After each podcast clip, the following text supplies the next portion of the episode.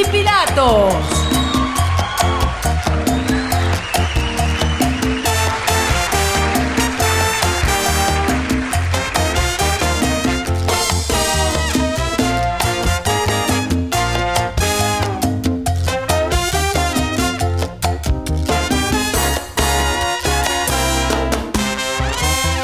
Poncho y Pilatos. ¡Ajá! ¿Qué tal, eh? ¿Qué tal con esa entrada? Muchísimas gracias, eh. Muchas gracias por estar aquí en Poncho y Pilatos. Bueno, también quiero agradecer a, Chuy Márquez, mi eh, querido Chuy Márquez, ingeniero de audio, y al estudio Expansor. Expansor. Muchísimas gracias, eh, por, por esa entrada. Y también muchas gracias a Gaby Alonso, que es la dueña de esa sexy voz. Muchísimas gracias, muchas, muchas gracias por tanto talento y por esa, por esa entrada. Bien, señores, pues muchas gracias. Gracias por estar eh, una semana más aquí con nosotros en esta plática. Por ahí también quiero agradecer a todas las personas que nos han hecho saber sus, sus comentarios. Hay quienes me dicen, oye, Poncho, es que te escucho de repente muy serio. Y, y bueno, es que la onda es que es una plática eh, de cuates, es una plática entre tú y yo. Entonces, bueno, pues de repente vamos a tomar así como que las cosas un poquito más, más ligeras, ¿vale? El chiste es que quedemos en un punto medio y en donde todos, todos podamos disfrutar de, de estas pláticas en Poncho y Pilatos. Bueno, pues miren, el tema de hoy es, es algo con lo que hemos estado viviendo todos, invariablemente. Todos vivimos con esta situación, que vamos, son las relaciones humanas a través de las redes sociales. Qué bárbaro, o sea, digo, para, para la gente que nacimos, eh, podemos decir del 90 más o menos. No, yo creo que más, ¿no? Como del, del 2000 para atrás. Del 2000 para atrás, vivimos la vida de una manera muy diferente que los millennials, que son de los, del 2000, del 2000 para acá, ¿no? ¿Por qué, ¿Por qué digo esto? Miren, hay costumbres bien diferentes y esta polaridad que se está dando en la, en la sociedad en estos últimos días, realmente es eso. O sea, hemos vivido con costumbres muy diferentes, hemos vivido con una educación bien diferente, con ideas muy diferentes y que los millennials ahora lo ven así como algo de que dicen, güey, eso lo hacía mi abuelita, ¿no? O eso lo hacía mi mamá y ahora ya las cosas cambian. Y, y este tipo de cosas pues nos han llevado a tener, como les decía, estos puntos de vista diferentes, pero a tener choques. ¿Me explicó? ¿Se acuerdan que la semana pasada hablábamos de la negatividad y, la, y el, ser negativo o el ser positivo? Pero nos ha llevado a tener choques y a veces son unos choques que, que son hasta absurdos. Pero lo que pasa es que los que somos de antes del 2000, ¿cómo, cómo podemos decir chaburrucos? Nada. Vintage. Para, para los que somos de antes del 2000, fíjense, hay muchas cosas que, que los chavos de hoy no lo entienden o, o no, no lo pueden asimilar, evidentemente, porque ellos no lo han vivido. Es como lo que les decía de los padres y los hijos, ¿no? O sea, un padre puede entender lo que está haciendo un hijo porque ya pasó por ahí. Y poco a poco se va acordando, no de todo, pero se va acordando de cómo son las cosas. Pero para un niño es muy difícil entender a un adulto porque no ha pasado por ahí. No tiene ese cúmulo de experiencias que te hace tener un razonamiento sobre, sobre un hecho, ¿no? Entonces digo, ya cuando eres más grande, dices, bueno, pues mira, hay que ver este lado, podemos sacarle provecho por aquí o por acá, este, esto, esta idea de plano hay que dejarla a un lado, pero para un niño no. Entonces pasa lo mismo en esta onda de los, de los millennials y, y los vintage, o la vieja guardia, ¿no? Pasa esta misma situación, o sea, nosotros, los que somos más adultos, o los que ya tenemos, digo, de 30 para arriba, o de, de, de 25 para arriba, a lo mejor, no, yo creo que 30, ¿no? 25, 30 para arriba, esta parte donde nos sentimos incomprendidos por los chavos, pero es la realidad, o sea, ellos no vivieron lo que nosotros vivimos y cuando les platicamos las cosas se sorprenden, ¿no? Porque ellos ya, ya, ya viven con la tecnología o ya viven con todo este tipo de cosas y para nosotros, pues fue conocerlo, ¿no? Digo, yo no me considero así como que tan ruco, pero, pero sí me tocó ver eh, el nacimiento de las computadoras, o sea, a mí me tocó estar en una escuela donde no había computadoras y luego cuando empezaron a llegar las computadoras, y, se empezaron a utilizar en oficinas, ¿no? Pues digo, lo veías muy lejos que lo, puedas- que lo fueras a tener en la casa, ¿no? Mucho menos hacer tareas en una computadora. Pero lo vimos nacer y vimos cómo fue evolucionando. Yo ahora, digo, platico con, con amigos, digo, amigos más chavos, y les digo, es que sabes que, güey, para mí fue un cúmulo de, experiencias el, el, avance de la tecnología. Por ejemplo, platicaba con, con mi cuñado, con Aldo, que tiene 21, ya 21, está, los que están entre los 20 y los 24, ¿no? Es lo, con lo que pasa, pero bueno, con él. Y le decía, es que sabes que, mira, yo conocí, por ejemplo, el Atari, el Atari 2600. Si tú eres vintage, güey, de repente hiciste así, uy, güey, el Atari, güey. Yo conocí el Atari 2600 y luego conocí el Intellivision. Y después del Intellivision sacaron el, el Atari 5200. Y así fue evolucionando, ¿no? Cuando llegó Nintendo, o sea, cuando llegó la primera consola Nintendo, puta, fue, fue un crecimiento enorme. Somos la generación de, de los chavos que íbamos a las maquinitas. Y, y, de, estos, de estos lugares, de estos locales donde había maquinitas, había en toda la República, en todas las colonias, en todos lugares podías encontrar maquinitas y ahí estábamos, ¿no? O sea, éramos de los que íbamos a comprar un kilo de tortillas y decías, ¿sabes qué? nada más dame, dame 800 gramos, güey. Y te queda, lo que sobraba lo usabas para las maquinitas, ¿no? De ida o de regreso, del, del mandado. Y entonces nos íbamos a las maquinitas y ahí era donde nos juntábamos. Y entonces empezábamos a jugar. Pero eran, eran juegos que decías, güey, o sea, el Pac-Man, yo estaba viendo que ahora que van a resurgir, si van a hacer renacer a Pac-Man. Y dices, güey, a mí me tocó conocer cuando salió. Les puedo hablar de, de videojuegos, o sea, de, de, asteroides, ¿no? O del ping pong, o ese, ese tipo de cosas. Del Dig Dug, del Donkey Kong, o sea, de ese tipo de juegos. Y los chavos de hoy se quedan así como que, güey, neta. O sea, eh, neta eso era lo que jugaban. Porque ve la tecnología que tienen ahora, ¿no? Entonces, a mí me tocó ver eso, me tocó ver cuando, cuando empiezan las computadoras, cuando en las casas, por ejemplo, no había, la televisión de paga no era como hoy. O sea, a mí me tocó ver cuando en las casas ponían la, antena parabólica, ¿no? Y mientras más grande era mejor, o sea, era como un símbolo de estatus, ¿no? O sea, tenías una antena parabólica enorme, güey, que, que le cambiabas de canal o te cambiabas de satélite y temblaba toda la casa, güey. O sea, porque nada más se oía cómo vibraba toda la casa por el movimiento de la, de la antena parabólica. Pero bueno, era el avance tecnológico y difícilmente podíamos pensar a lo que íbamos a llegar hoy, ¿no? Los, los celulares, o sea, a mí me tocó ver teléfonos celulares que eran enormes y cada vez se hacían más pequeños. Y durante muchos años la competencia parecía ser a ver quién los hacía más pequeños. Y de repente salieron cuando el avance tecnológico que sacó Nokia, que era que sonaba el teléfono y se prendían LEDs de colores. Y todos así de, güey, o sea, márcame para que vibre, ¿no? Y márcame para que se prendan los foquitos. Y no, mira, el mío ya trae lamparita, güey. O sea, eso, eso nos tocó a nosotros. Y los teléfonos cada vez iban haciendo más pequeños, y más pequeños, y más pequeños. Entonces, de repente salió este, el modelo de, de, de Castañuela, que lo sacó Motorola. La verdad, ahorita se me fue la onda, ¿cómo se llama? StarTAC. El Motorola StarTAC. Entonces, lo abrías y eran, eran puros, este, los, los foquitos rojos, ¿no? Entonces, bueno, eh, se iban haciendo cada vez más pequeños hasta que llegaron así a unos mini teléfonos. Y era la onda traer el mini teléfono, mientras más pequeño era mejor. Y después entró la tecnología, entonces ya empezaron las pantallas a color y todo ese tipo de cosas. Y ahora se fueron haciendo cada vez más grandes. Sí, o sea, me tocó ver el retroceso en esa onda, ¿no? Y ahora, bueno, pues el chiste es ver de qué tamaño es la pantalla, ¿sí? Con cuántos megapíxeles vas a tener la imagen, si te puede dar una resolución este, alta definición o ultra HD o 4K, cuánta memoria tiene, o sea, todo ese tipo de cosas. Pero aparte, o sea, eso lo puedes platicar y la gente o los chavos lo entienden así como que, güey, pues qué chido que te tocó ver cómo ha avanzado la tecnología.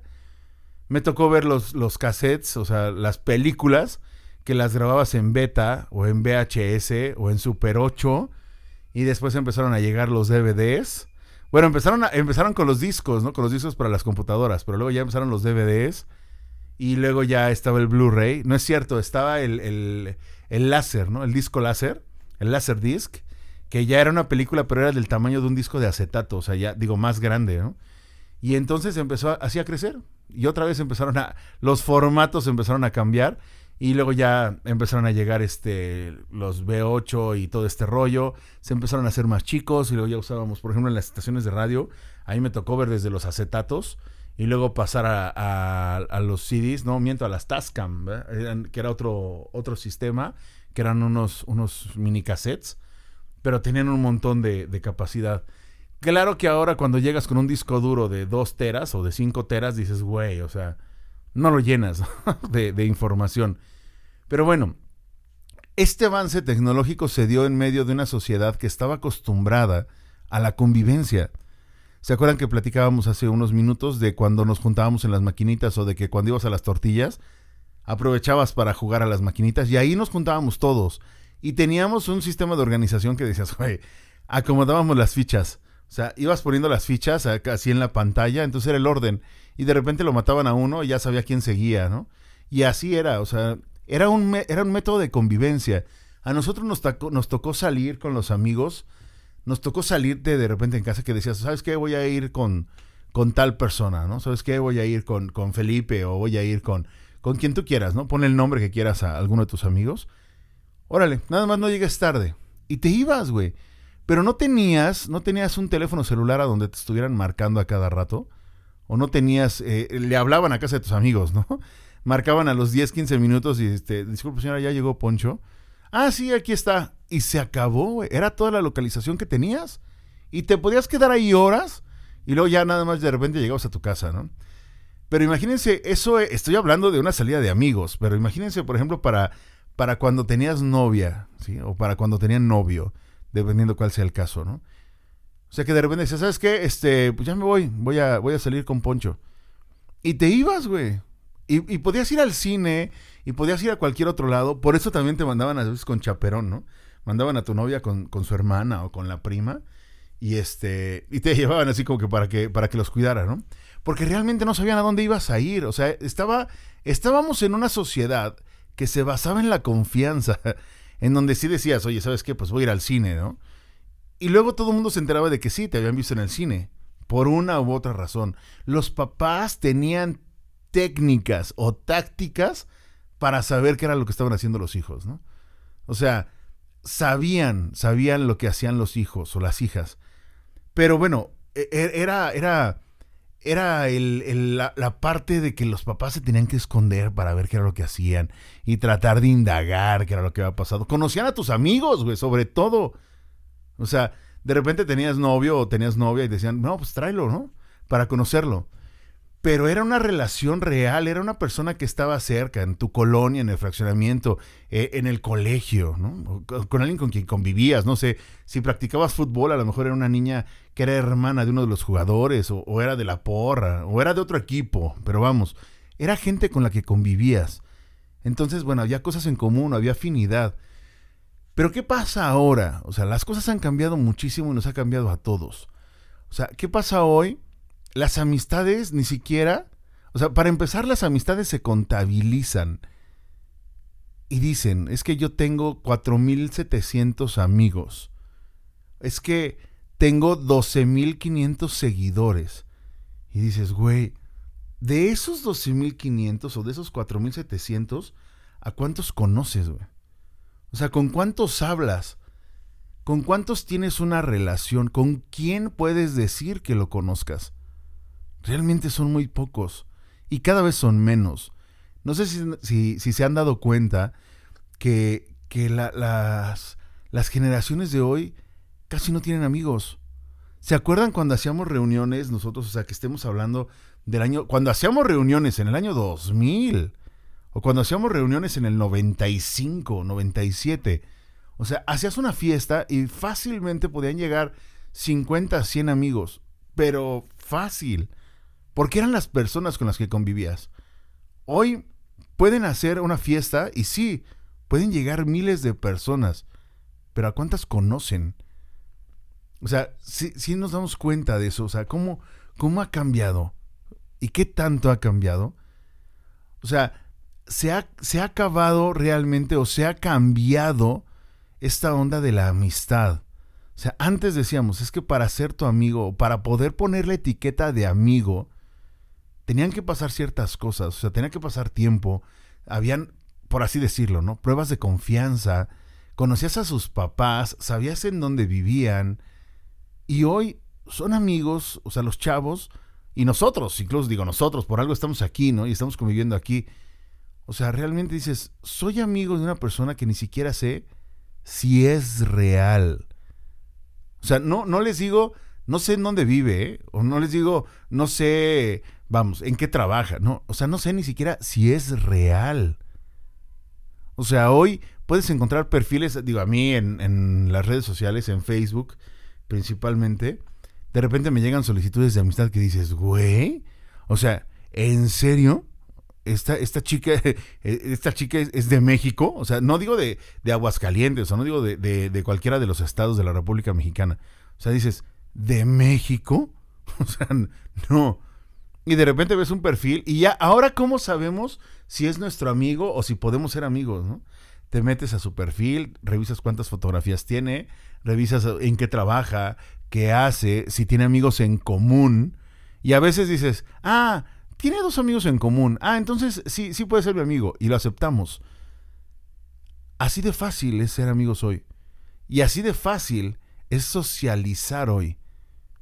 Eso ha cambiado muchísimo. O sea, vean a la gente, dense cuenta en su oficina, en su trabajo, vamos, e, e, en su medio, en donde estén. Y esto no lo digo nada más de México, ¿eh? Digo, un saludo para la gente que, que escucha Poncho y Pilatos en Estados Unidos, en Alemania, en Australia, digo, porque nos llegan los reportes. Muchas gracias a todos ustedes que, nos escuchan. Seguramente son mexicanos, sí, o bueno, no, no, no son mexicanos, son, eh, son, o no latinos, es gente que habla español, vamos, ¿me explico?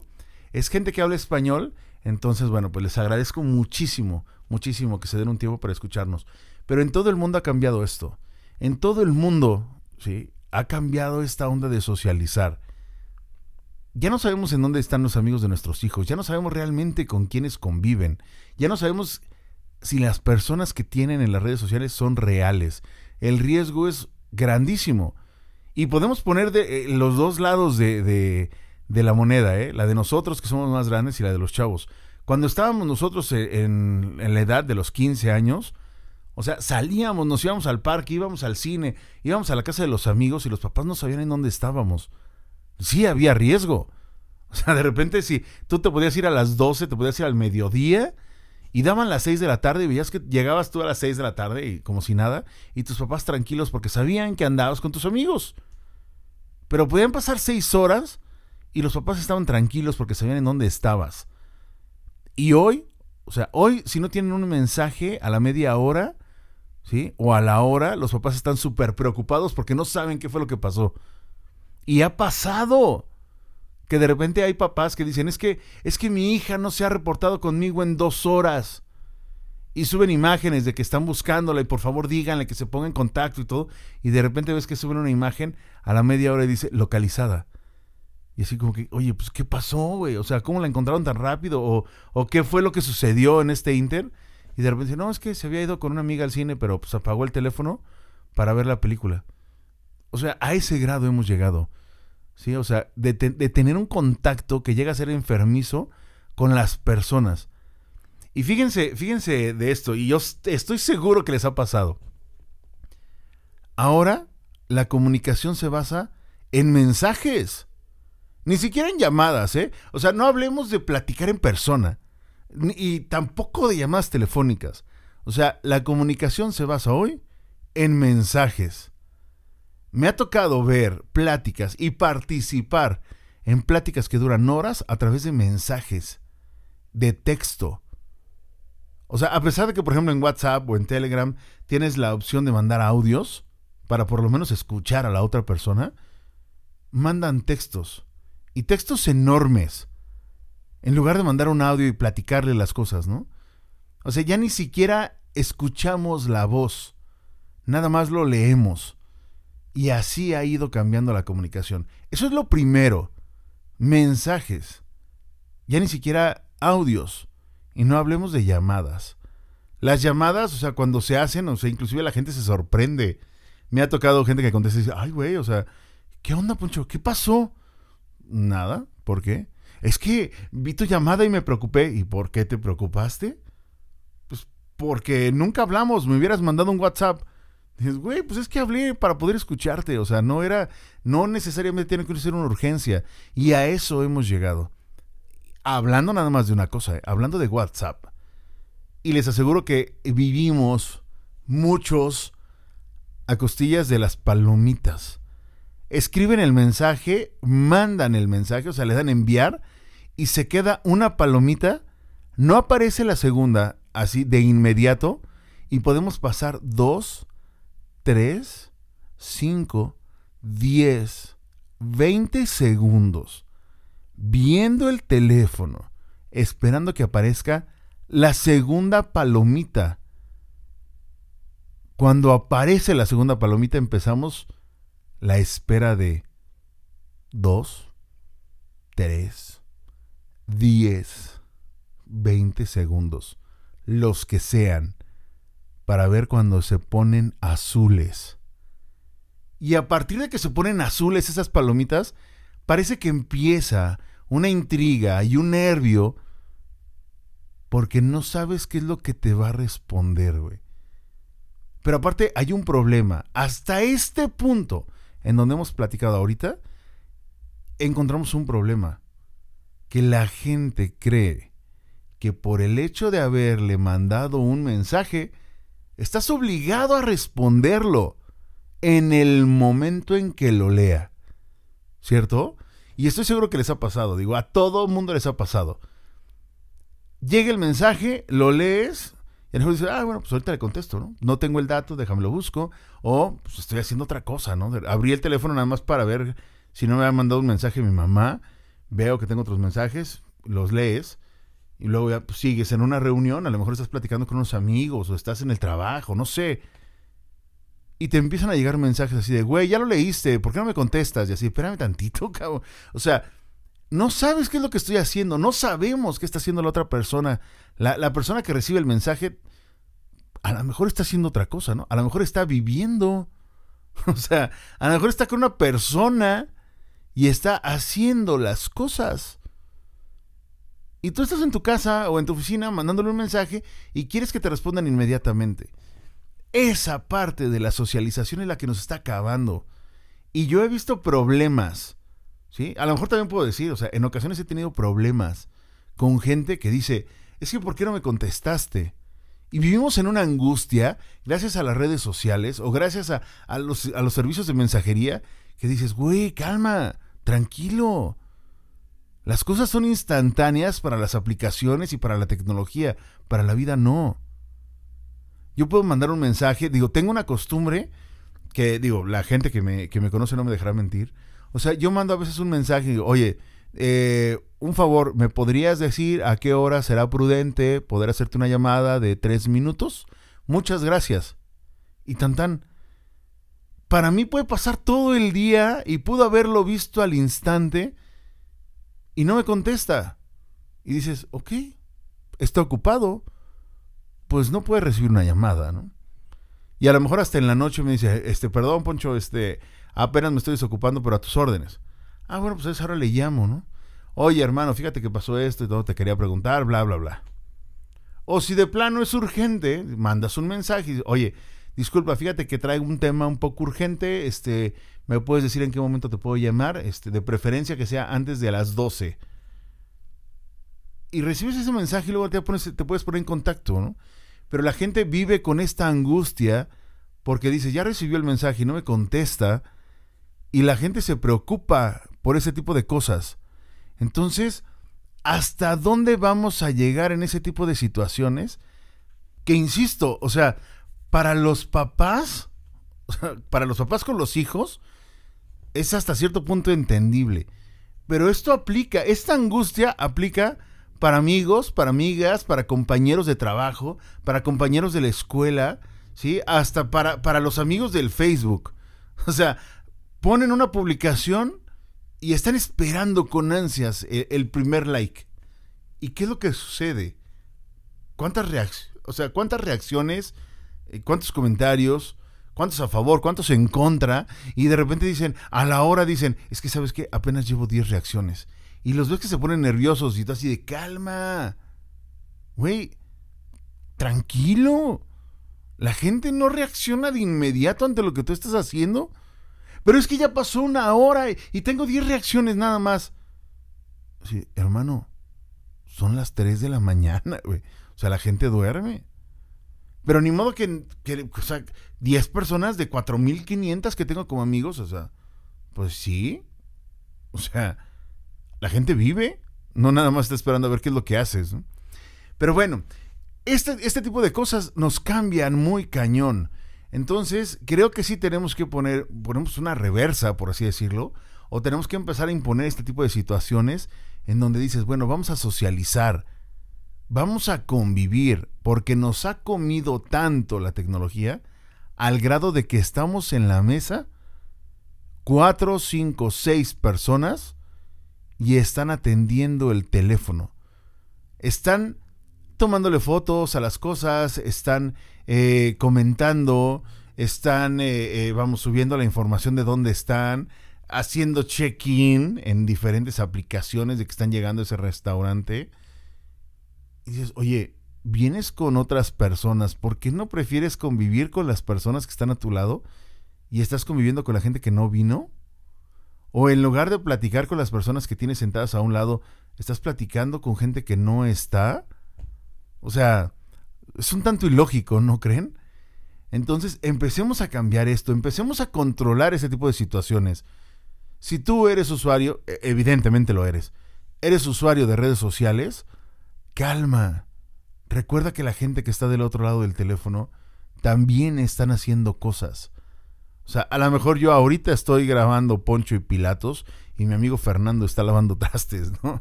O mi amigo Carlos está planchando, no sé, o sea, hay una vida y todos tenemos cosas que hacer y todos tenemos diferentes momentos para reaccionar.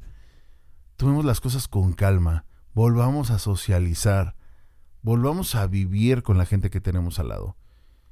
¿Hace cuánto tiempo no escuchas la voz de las personas que quieres? Y fíjate muy bien de la pregunta, ¿eh? ¿Hace cuánto que no escuchas la voz de la gente que quieres? Seguramente les mandaste un mensaje, ¿no? Seguramente pues les diste un toque en el Facebook, ¿no? Eso no es sentir su presencia. Tampoco mandarles una nota de audio. Llámales. La gran mayoría de los planes de, telefonía, por lo menos en México, ya te incluyen a veces hasta llamadas ilimitadas. ¿Y sabes por qué lo hacen? ¿Sabes por qué las empresas telefónicas o las de telefonía celular dicen, o sea, minutos ilimitados, no hay bronca, pero te voy a dar nada más 100 gigas o te voy a dar nada más este 2 gigas? Porque la gente ya no utiliza el teléfono. Entonces la empresa dice, te regalo los que quieras, no hay bronca. De todo no lo utilizas. Úsalo. Llámale a las personas que quieres. Ponte en contacto con ellos. Regálense cinco minutos para platicar por teléfono. Para tener una plática por teléfono con la gente que está lejos. Y con la gente cercana, pues pónganse de acuerdo y véanse. Yo sé que ahorita es muy difícil por la situación de salud. Aprovechen ahora sí la tecnología, pero hazle una videollamada Véanse el rostro, escuchen sus voces. Háblense de tú a tú como nos estamos hablando en este momento tú y yo. Conózcanse nuevamente. Disfruten de la vida y de los seres queridos. Porque después cuando quieres hablar con ellos y ya no están, ahí sí no hay nada que te pueda hacer regresar el tiempo. A mí me tocó vivir en una época en donde empezamos a conocer la tecnología. A muchos de ustedes les tocó nacer con toda la tecnología, pero ahora les toca conocer a la gente, les toca conocer amigos, les toca conocer familia. Y les toca disfrutar de la vida. Espero que agarremos la onda en este tipo de cosas y aprendamos a convivir nuevamente y que todos los días sean buenos días para todos. ¿Vale? Espero que te lo hayas pasado muy bien hoy en Poncho y Pilatos. Yo soy Poncho Moreleón y así me encuentras en todas las redes sociales. Poncho Moreleón. ¿Vale? Muchísimas gracias por haberme regalado unos minutos de tu tiempo. Espero que lo hayas disfrutado. Déjame tus mensajes y pues en esta semana vamos a estar preparando el programa de la semana que entra, ¿vale? Muchísimas gracias a todos nuevamente, muchas gracias a Chuy Márquez del estudio Spansor. Muchas gracias también a Gaby, a Gaby Alonso por su voz. Muchísimas gracias. Esto es Poncho y Pilatos. Poncho y Pilatos.